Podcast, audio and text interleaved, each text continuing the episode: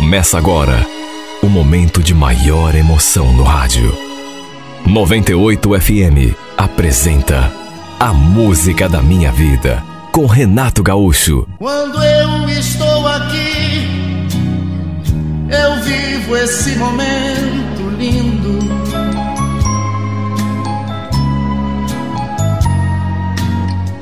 Olhando pra você e as mesmas emoções sentindo.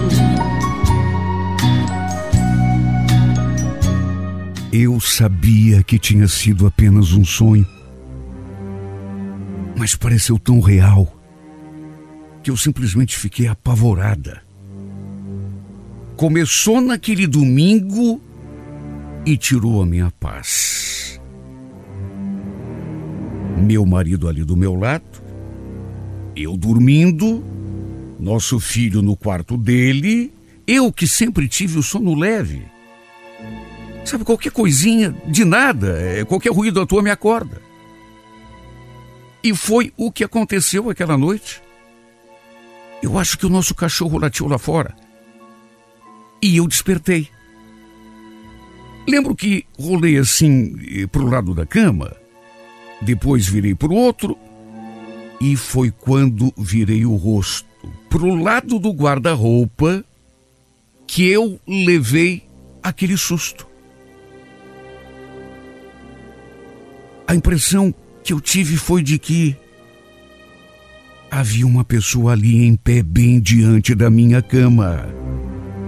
O detalhe é que não dava para ver o rosto da pessoa, apenas o vulto, até porque o quarto estava escuro. Só que de qualquer modo, dava para ver que era o vulto de uma mulher. Olha, eu fiquei tão apavorada, principalmente porque não consegui me mexer. O vulto também não se mexia. Ficou ali estático. Eu tentando me mover, eu. Não dava para ver o rosto, repito. Mas parecia, pela posição, que a pessoa, provavelmente uma mulher, estava olhando para mim.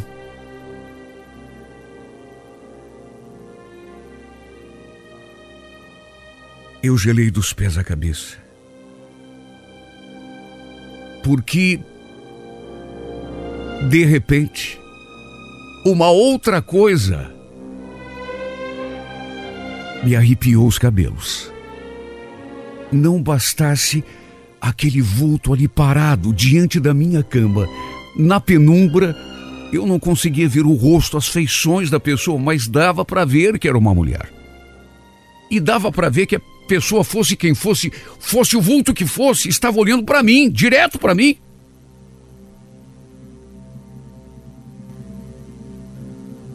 E foi aí que, além do vulto,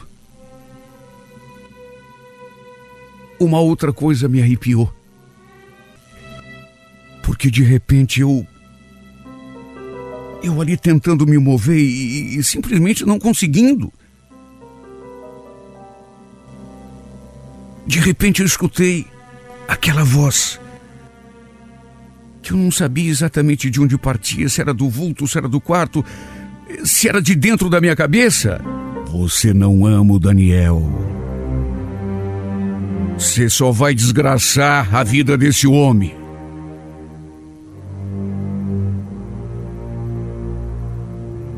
Juro por essa luz que foi bem isso que eu vi. Só que, repito, a voz não parecia vir do vulto. Ou pelo menos não era só dali, parecia vir de todos os cantos do quarto, ou então, sei lá, de dentro da minha própria cabeça. Eu fiquei petrificada de tanto medo. De modo que, depois daquela dificuldade inicial de me mover, acabei soltando um grito e acordando meu marido. Ana, o que, que foi? Ele falou aquilo e já acendeu a luz. Eu despertei meio zonza, suada, assustada, o coração batendo forte dentro do peito. Aí passei os olhos assim pelo quarto e, claro, não tinha nada. E foi só aí que eu me dei conta de que havia tido um pesadelo. Até porque, vamos convir, eu nunca fui de acreditar em, em vulto, em fantasma e coisas assim. Só que, repito, pareceu tão real.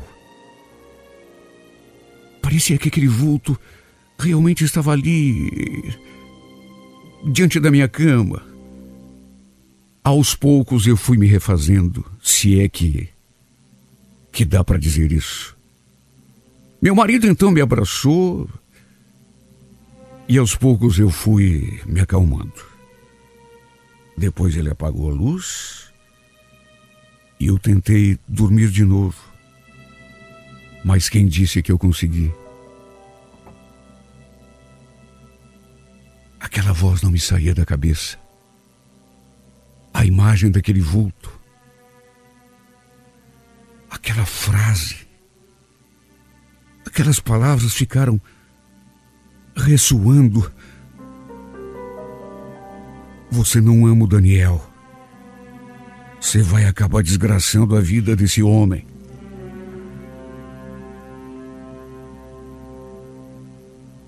Fiquei ali pensando: será que é um aviso? Ou será que não é nada? Claro que não consegui mais fixar atenção em assunto nenhum que não fosse aquilo. O dia raiou e eu continuei ali de olho arregalado, olhando para todos os cantos daquele quarto. Como se aquele vulto pudesse de repente reaparecer. Eu nunca tinha sentido tanto medo em toda a minha vida. Talvez eu estivesse sugestionada, sei lá. Por isso havia tido aquele pesadelo. E na verdade, tinha uma razão. Eu não estava no meu estado normal. Tinha uma coisa me perturbando o juízo. Tinha uma coisa que andava nos últimos dias me consumindo.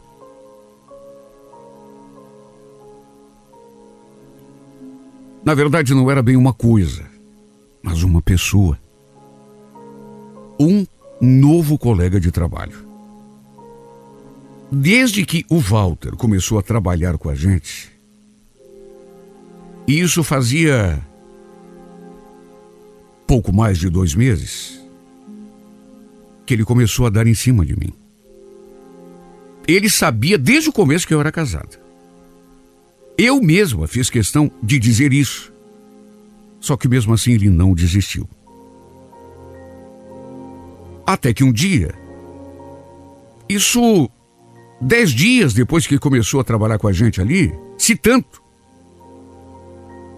ele me passou uma cantada. Lembro que eu estava na sala do café quando ele entrou. Entrou, pegou uma xícara, ficou ali me rodeando, até que de repente olhou assim para mim e, e sussurrou no meu ouvido. Nossa, esse vestido que você está usando hoje é de fechar o comércio, hein? Você tá linda. Ele falou aquilo e ficou olhando para mim assim, com aquele sorrisinho malicioso. Mas não falei nada, até porque levei na brincadeira. Só que logo percebi que ele estava querendo mais do que simplesmente dizer um gracejo. Até porque não era a primeira vez que ele me falava coisas assim.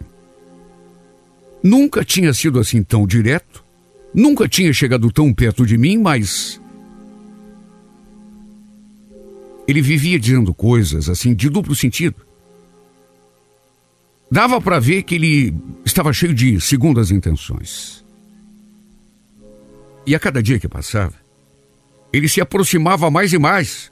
Era um elogio aqui, era uma frasezinha ali. Um dia falava do meu brinco, Outro dia falava do meu perfume, depois falava do meu cabelo, da minha roupa.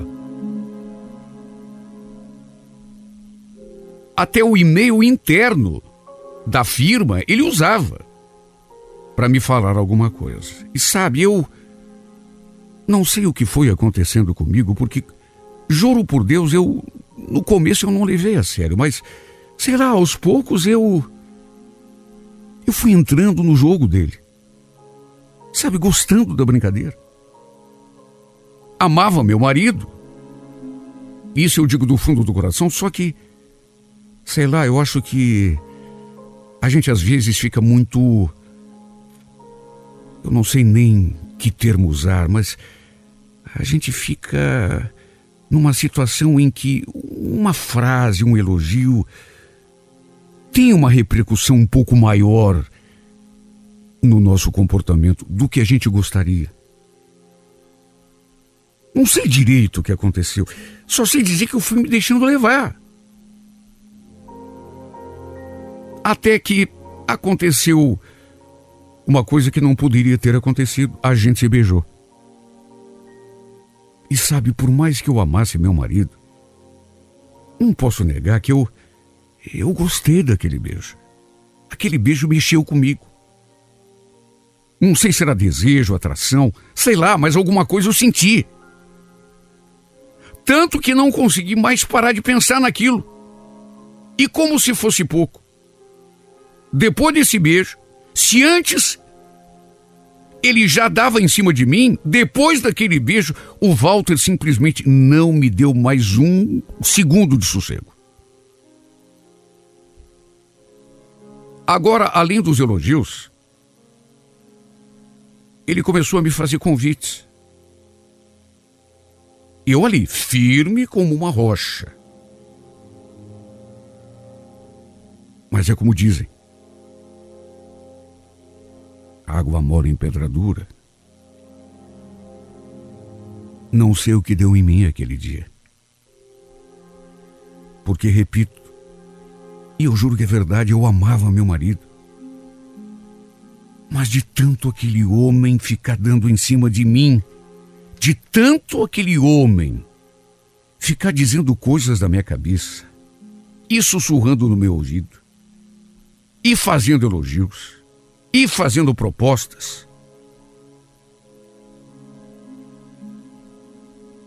Um dia eu acabei vacilando indo para a cama com ele. Foi o maior erro da minha vida.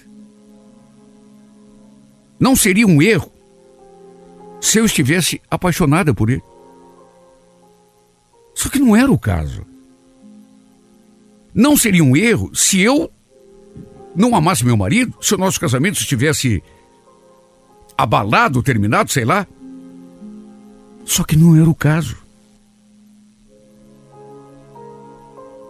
Era uma coisa que eu nem sei explicar. Era uma coisa que simplesmente eu não sabia nem interpretar. Eu fui tomada, sei lá, por um ímpeto. Sabe aquele fogo da novidade, aquele, aquele desejo que aparece, assim, aquele instinto, aquela coisa que não dá para saber o que, que é, aquele, aquele euforia, quando a pessoa chega perto. O fato é que fomos até um motel. E lá aconteceu tudo que não deveria acontecer. E como também sempre acontece nesses casos, ou quase sempre, veio o arrependimento. E como sempre também, este arrependimento chegou tarde demais. A burrada já tinha sido feita. Passei dias me consumindo com aquele episódio, me torturando por conta da culpa e do remorso. Não tinha um dia que eu não deitasse a cabeça no travesseiro e não ficasse ali me torturando e me condenando em pensamento. Sabe o que é olhar para o teu filho brincando do teu lado e, e de repente dar aquela vontade de chorar? Eu me sentia culpada demais. Não tive coragem de confessar a minha traição ao Daniel. até porque sabia que ele não me perdoaria jamais. Eu acho que foi de tanto me torturar, com aquela culpa, aquele remorso, que eu acabei tendo aquele sonho esquisito. Vendo o vulto daquela mulher ali na minha cama e depois aquela voz. Talvez fosse a voz da minha própria consciência. Olha, se eu fechar os olhos, parece que aquelas palavras ficam se repetindo na minha cabeça. Você não ama o Daniel. Você vai acabar desgraçando a vida desse homem. O pior é que o Walter nunca mais me deixou em paz. E tudo ficou ainda pior. Depois que passamos aquelas duas horas naquele motel. Ele vivia dizendo que estava apaixonado por mim. Só que eu juro, apesar de, de sentir aquela atração, tanto que fiz o que fiz, por isso, pelo menos por isso, eu nunca me deixei levar. Depois daquele dia, sempre que ele se aproximava, eu dava um jeito de tirar o corpo fora. Já tinha errado, mas não queria repetir o erro. Só que do nada, de repente aquele aquele pesadelo que começou naquele domingo e depois não parou mais. Não era toda noite, mas no mínimo três noites por semana acontecia. E chegou num ponto que quando se aproximava a hora de ir para a cama dormir, eu já começava a sentir aquele medo, aquele aperto do peito, porque eu tinha certeza de que, se não fosse naquela noite, seria na noite seguinte que eu veria de novo o vulto daquela mulher, que eu escutaria de novo aquela voz.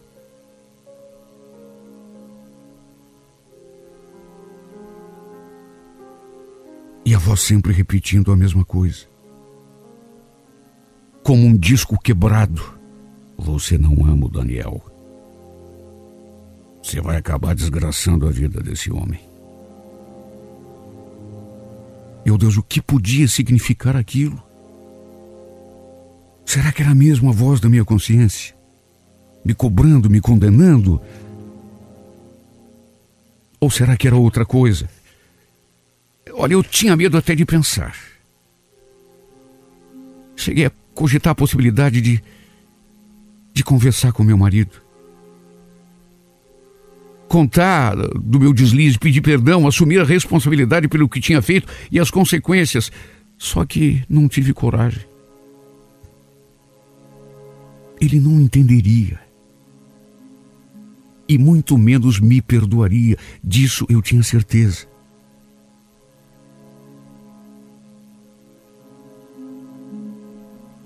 Até que aos poucos eu comecei a notar que ele também estava meio esquisito. Até que um dia. Lembro que ele tinha levantado de manhã, meio quieto. E quando eu perguntei se tinha acontecido alguma coisa, ele olhou assim para mim e. e fez aquela declaração. Acho que vou até o cemitério levar umas flores e acender umas velas para minha mãe. Acender vela? Ué? Por que isso? Sei lá, eu. Eu ando sonhando com ela direto. Olha quando ele falou aquilo. Eu me arrepiei. Porque foi inevitável lembrar dos sonhos que eu andava tendo também. E fiquei ainda mais apavorada quando, depois de me olhar durante alguns segundos, com aquela expressão séria, enigmática. Ele me fez aquela pergunta. Ana, não me leve a mal, mas me diga uma coisa. Você seria capaz de me trair? Olha, eu quase coai dura quando ele falou aquilo. Acho que se eu não tivesse sentada, teria caído. Desabado. Minha voz saiu sufocada. Escutei minha própria voz como se fosse a voz de outra pessoa. Eu te traí, Daniel? Meu Deus, mas. De onde que você tirou essa ideia? Ele ainda continuou me olhando com aquela cara, aquela mesma cara. Sério, em silêncio, até que balançou a cabeça. Não é nada não, Ana, esquece. Só que, meu Deus, esquecer de que jeito? Primeiro, aqueles sonhos recorrentes, aquele vulto, aquela voz, aquela acusação. Depois, ele dizendo que também estava sonhando muito com a mãe dele.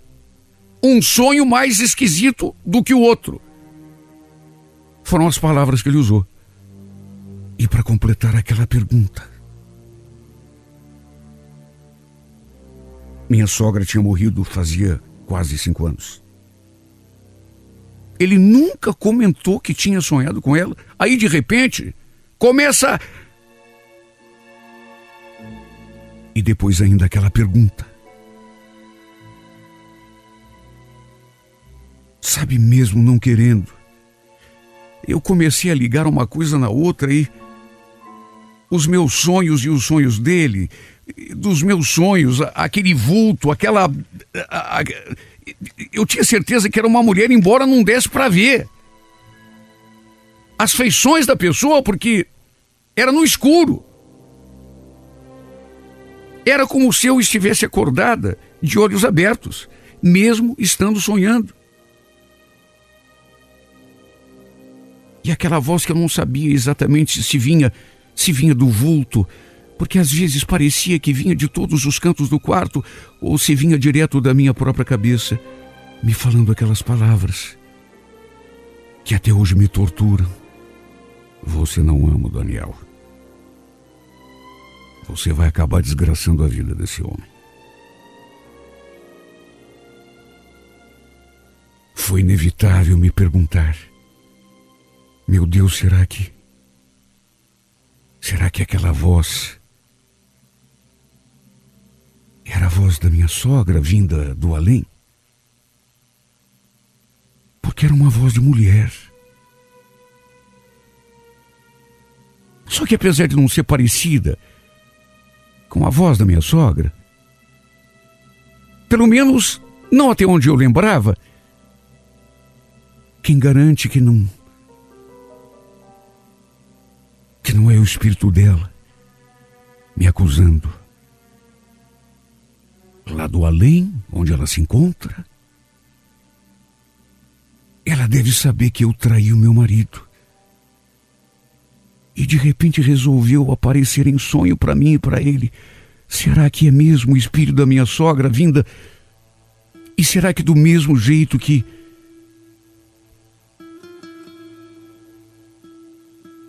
Que me falava aquelas coisas,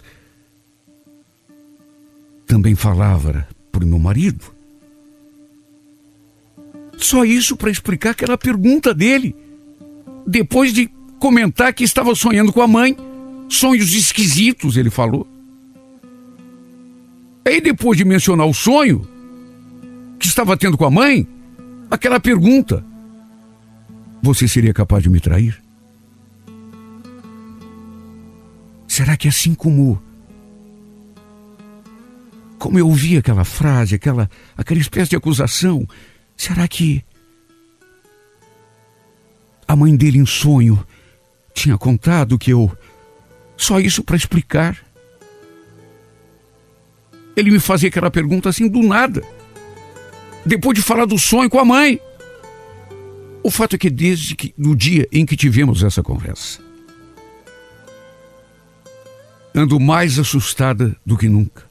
Tenho ido à missa direto, rezado muito, pedido perdão a Deus pelo meu erro, mas nem isso está sendo capaz de sossegar a minha alma.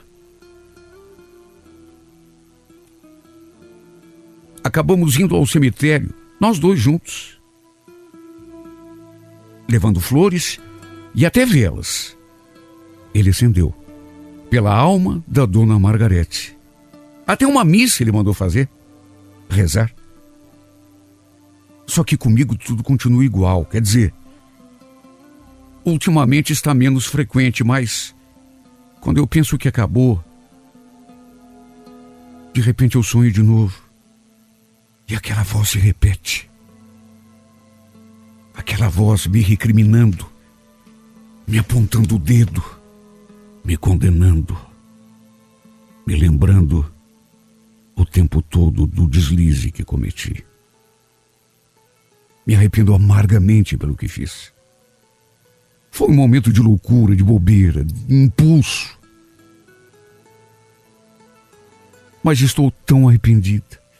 Se pudesse voltar no tempo, jamais me deixaria levar outra vez. Porque, embora possa parecer mentira, amo meu marido de todo o coração. Ele e nosso filho são o que eu tenho de mais precioso. E só eu sei o medo que tenho de botar tudo a perder. Repito, se eu não o amasse, se ele não fosse importante para mim, como acontece com tantos casamentos, não seria tão difícil, tão doído, porque quando a gente não gosta da pessoa, não tem aquele amor. É muito mais fácil renunciar, tomar outro rumo, só que não é o caso. Já pensei em confessar tudo para ele, para ver se tudo volta ao normal, mas e o medo?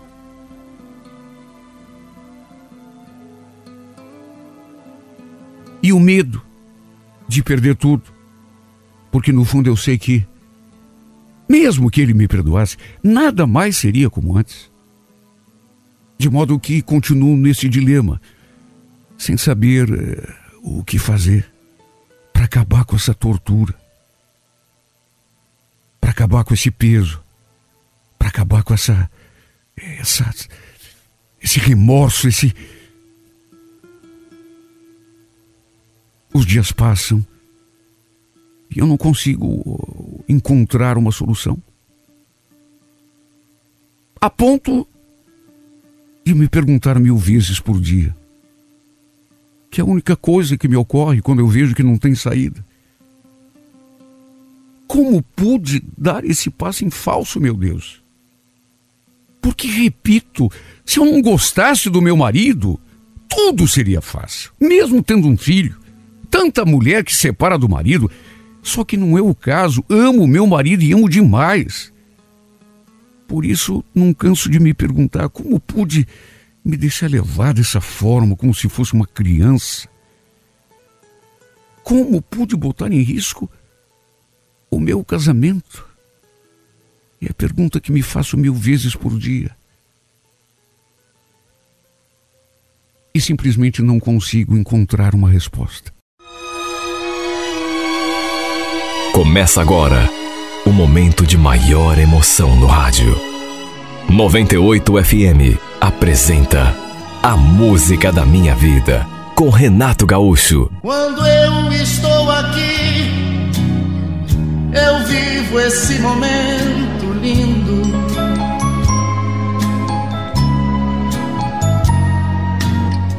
Olhando para você e as mesmas emoções sentindo. Uma amiga do meu serviço precisava descontar um cheque e me pediu para levá-la até a agência, no intervalo do almoço. O banco ficava meio longe de maneira que eu acabei quebrando o galho dela, lhe dei carona. Até porque a gente sempre foi muito amiga. Depois que ela desceu, nas proximidades do banco, eu fiquei ali procurando uma vaga para estacionar. Tava tudo muito lotado, não tinha onde parar. Tanto que eu cheguei a dar uma volta no quarteirão. E ao passar em frente ao banco de novo, por sorte, vi que tinha um carro saindo, liberando uma vaga. Mais do que depressa, aproveitei e ocupei o lugar. A ideia, na verdade, era nem sair do carro. Ficar por ali mesmo, esperando a minha amiga voltar do banco, e foi exatamente isso que eu fiz. Nem bem eu desliguei o motor e já vi um rapaz se aproximando da janela me fazendo um sinal de positivo e sorrindo. Posso dar uma olhadinha no carro, moça? Era um desses cuidadores de carros. Bom, até aí tudo bem. O problema foi que, só de bater os olhos nele, eu senti uma emoção que talvez já não sentisse há muito tempo.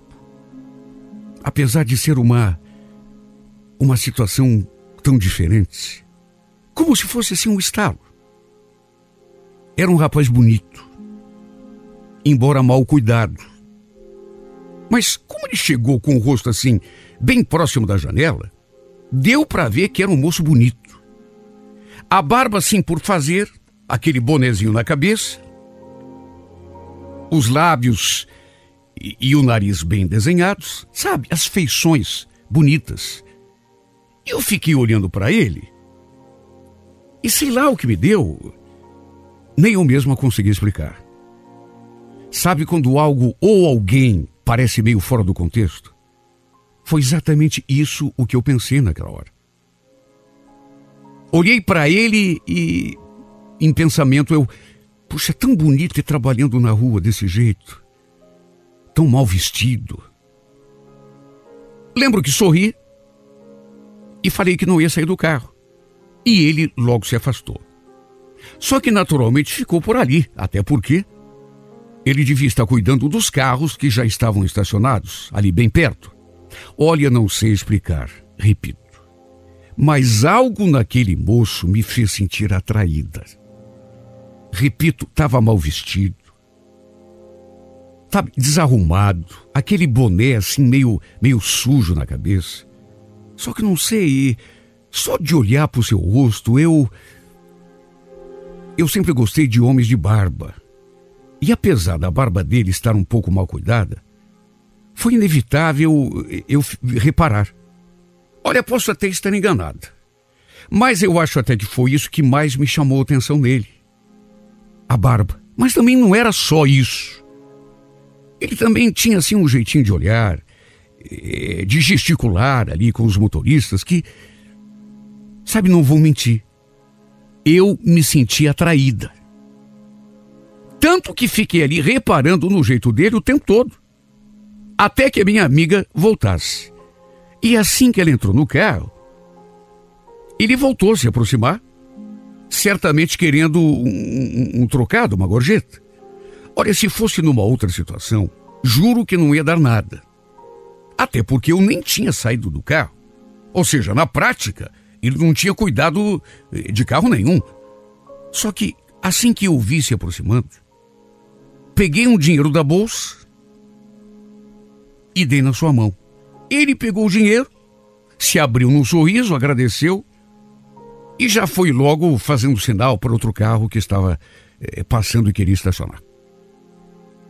Eu ainda acendei assim, dei um tchauzinho para ele quando passei tanto que a minha amiga deve ter reparado no meu jeito e chegou a comentar. Não me diga que você fez amizade com o, o rapaz. Eu me voltei para ela na mesma hora e respondi, assim em tom de brincadeira: Olha, amizade não, mas. Se fosse outra coisa, eu acho que até encarava, viu? Juro, falei aquilo de brincadeira. Mas é como dizem: Toda brincadeira tem um fundo de verdade. E eu digo isso porque, inexplicavelmente, eu fiquei com a imagem daquele menino, praticamente o um menino, no pensamento. Sabe quando o rosto da pessoa fica ali e, e não sai? Depois eu fiquei até me censurando. Meu Deus, o que está acontecendo comigo? Onde já se viu? Ficar pensando num cuidador de carro? Parece doida. Olha, não que eu estivesse desmerecendo o, o, a profissão dele, o que ele fazia. Só que não sei, mesmo não querendo, bem lá no íntimo, a gente eh, cria preconceito em relação a certas coisas. De qualquer modo, um dia resolvi dar uma passada de carro na rua daquele banco só para ver se aquele moço continuava ali. Olha, nem eu mesma sabia o que pretendia com aquele gesto. Sabe quando te bate aquela, aquele impulso, aquela vontade de fazer uma coisa? Foi exatamente isso o que aconteceu comigo aquele dia. Quando vi, já estava passando naquela rua. E olha, meu coração bateu tão forte. Quando eu o vi ali ao lado da calçada, fazendo gestos, ajudando o, os motoristas a estacionar, eu passei assim bem devagarinho diante dele. Ele até olhou na direção do carro, só que com certeza não lembrou de mim. Ele continuava igualzinho, boné na cabeça, barba por fazer, com aquele mesmo jeito de eh, ajudar os motoristas a estacionar o carro, fazendo gestos, indicando uma vaga. Olha, repito, não sei nem explicar. Até porque eu nunca fui uma pessoa impulsiva. Pelo contrário, sempre fui uma pessoa assim, extremamente racional. Além disso, sou uma mulher madura, não sou mais nenhuma mocinha. Só que, explicando ou não, só sei dizer que eu fiquei dando voltas na quadra, chegando a passar ali três vezes só para olhar para aquele moço. E a partir da segunda vez, eu percebi que ele olhou na minha direção com mais atenção. Quem sabe estivesse me reconhecendo daquela primeira vez? Olha, só eu sei a vontade que eu tive de parar com o carro e puxar assunto com ele. Saber pelo menos o seu nome, onde morava, quantos anos tinha. Sabe, bateu aquela curiosidade tão grande. Só que não tive coragem. O problema foi que depois desse segundo dia, a imagem dele, que já estava forte, se fortaleceu ainda mais, ficou mais nítida ainda na minha memória. E eu simplesmente não sosseguei enquanto não voltei lá para conversar com ele de novo. Nesse dia em questão, estacionei o carro numa vaga e já vi ele se aproximando, perguntando se podia cuidar do carro. Respondi que sim. Inclusive, quase puxei conversa, mas de novo faltou coragem. Desci do carro e saí caminhando pela calçada, fingindo que ia até uma loja. Sabe, fiquei zanzando por ali, sempre olhando para ele assim disfarçadamente, até que resolvi voltar para onde estava estacionado o meu carro. Voltei, só que em vez de entrar no carro, eu fiquei ali em pé. E quando ele se deu conta de que eu estava indo embora, se aproximou para garantir a gorjeta. Eu já estava com o dinheiro no bolso para lhe dar. E quando ele se aproximou, no que ele apanhou a nota que eu lhe estendi da minha mão, eu finalmente criei coragem, não sei de onde, e perguntei. Sabe aquele tipo de perguntinha boba só para puxar assunto? Nossa, como tá calor, né? Ele sorriu. É, tá abafado. Podia bem que chover, né? Para dar uma refrescada. Pois é. Você sempre trabalha por aqui?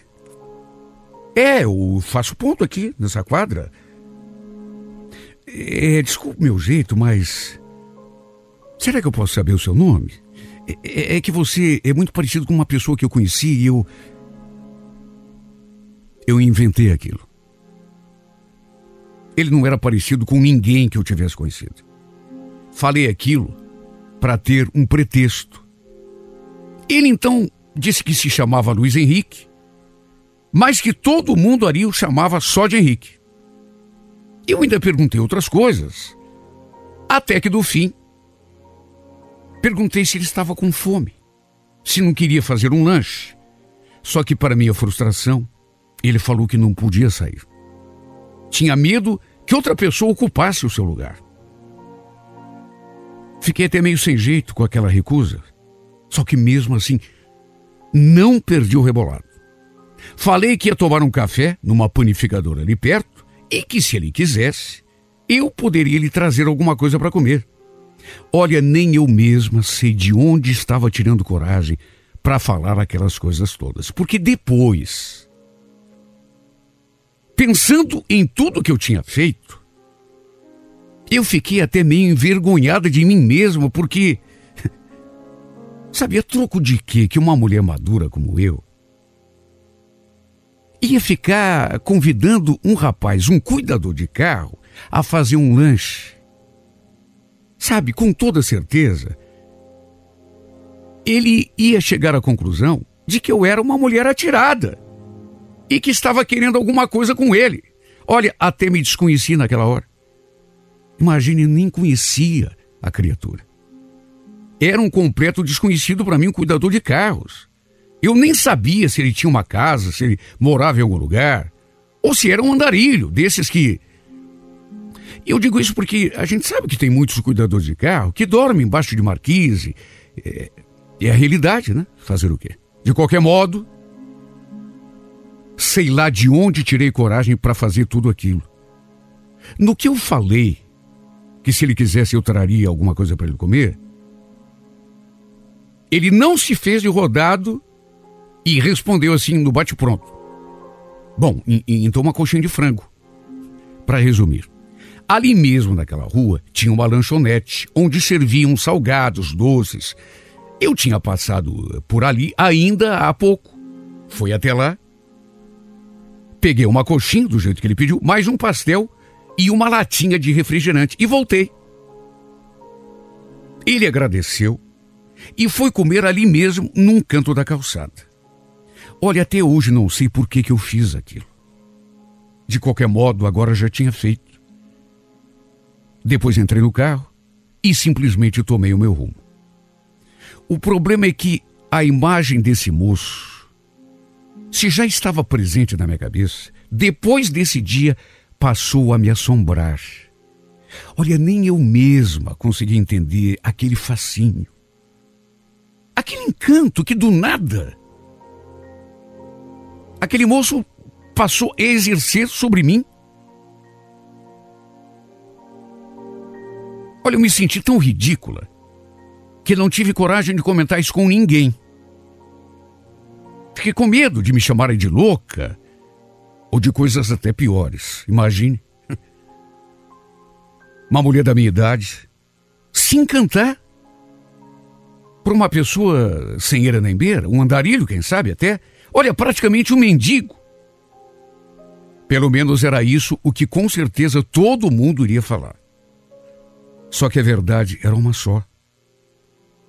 Eu realmente tinha me encantado por aquele moço, a ponto de o rosto dele ficar gravado na minha retina.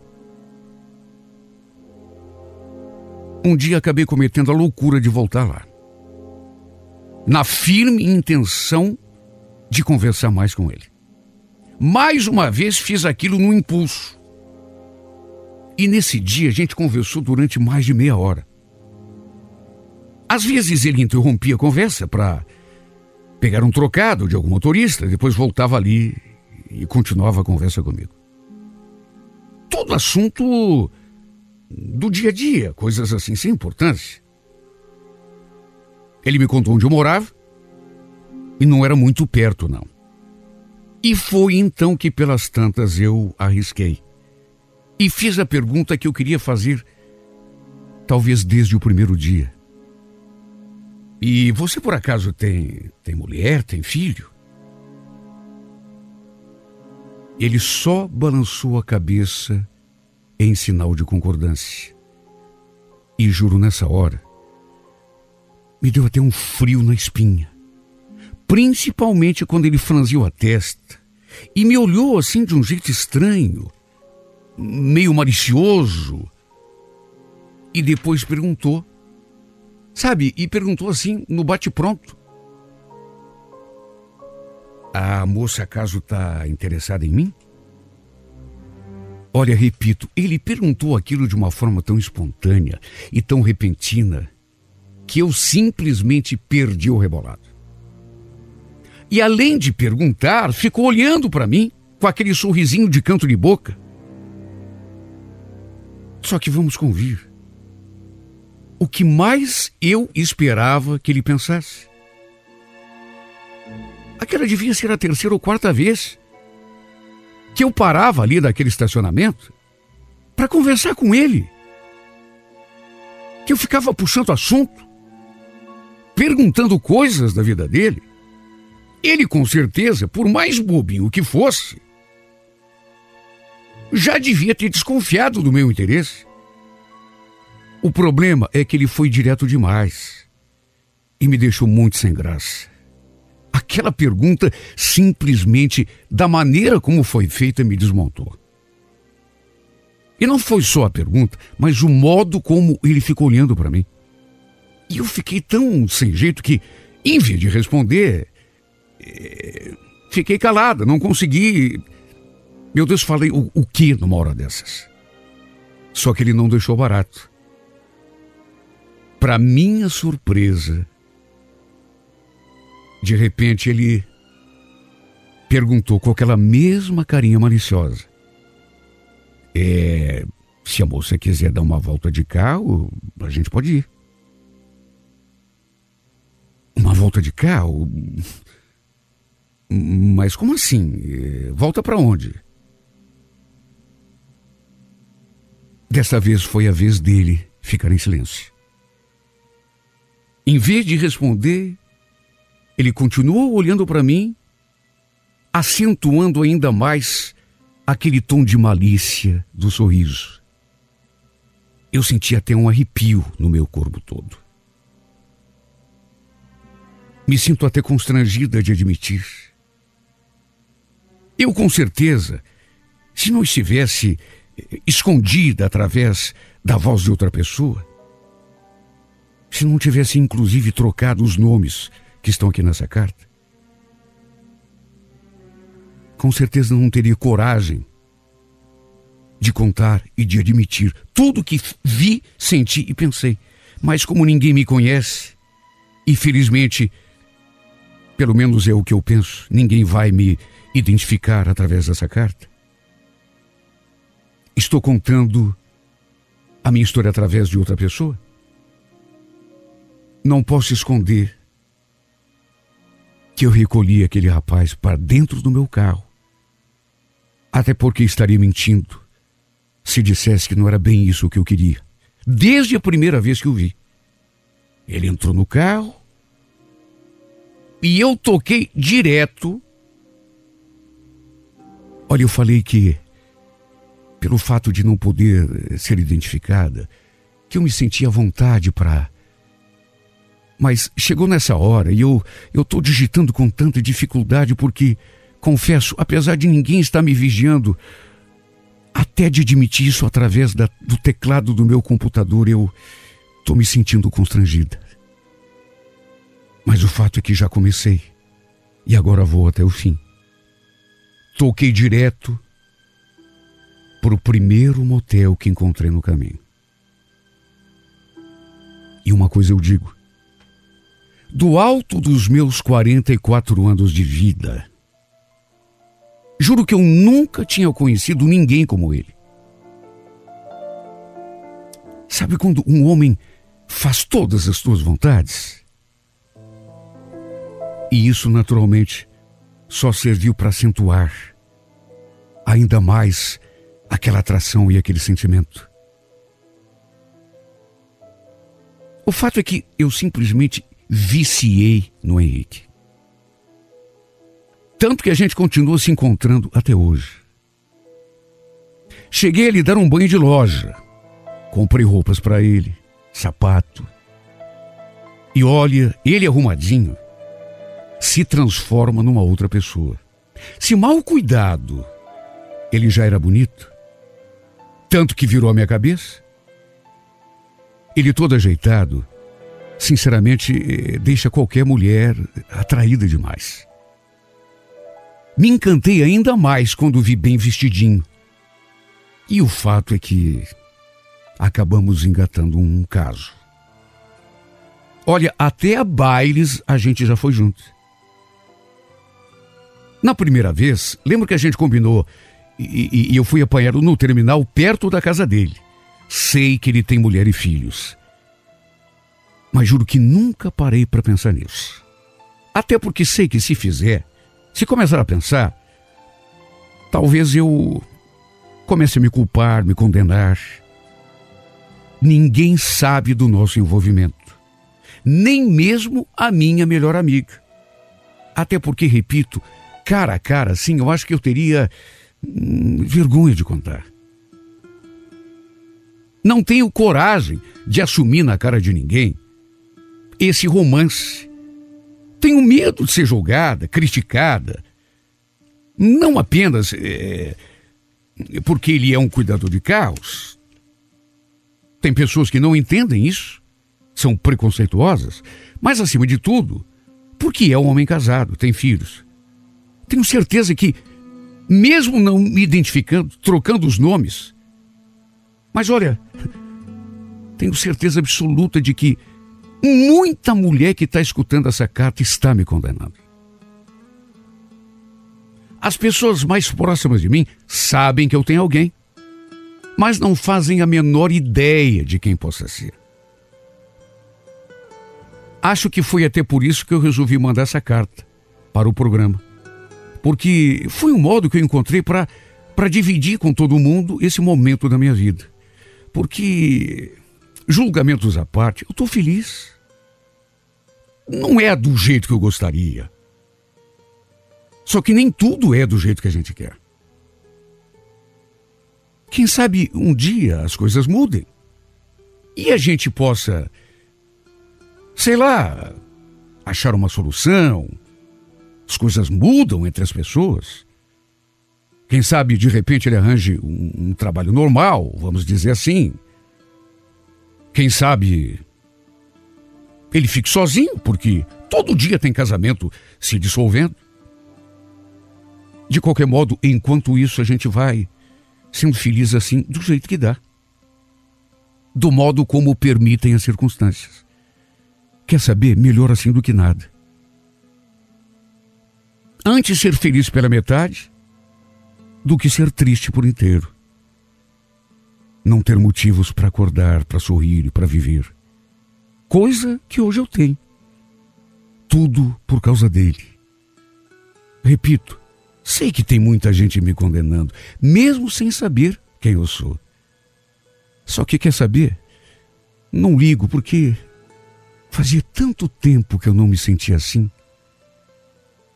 Será que que eu também não tenho o direito de ser feliz, pelo menos uma vez na vida? Mesmo que seja assim, de um jeito todo errado, todo atravessado.